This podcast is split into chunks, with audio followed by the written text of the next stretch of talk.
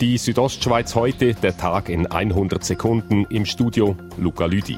Knapp 2700 Bündner und Bündnerinnen bezogen im Jahr 2017 Sozialhilfe.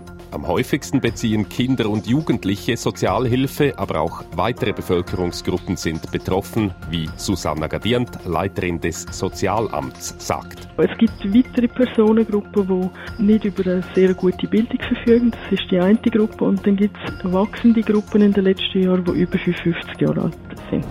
Die SVP Graubünden geht mit der gleichen Strategie wie vor vier Jahren in den Wahlkampf für die Nationalratswahlen.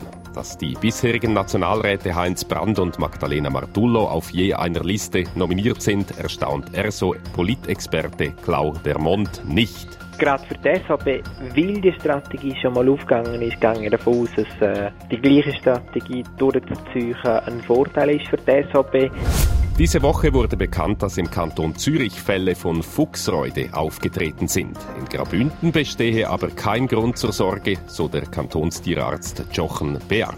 Das sind nicht 100 Fälle pro Jahr, aber ich würde sagen, in einem höheren einstelligen Bereich tritt Rüde sicher auch in Graubünden jedes Jahr.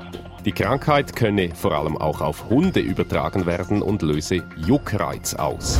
Die Schule Zorten in der Gemeinde Fatz-Oberfatz wird für 200.000 Franken renoviert. Gemeindepräsident Aaron Moser erklärt, was gemacht wird.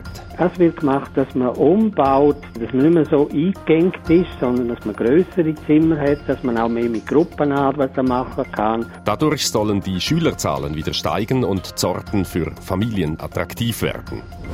Die Südostschweiz heute, der Tag in 100 Sekunden, auch als Podcast erhältlich.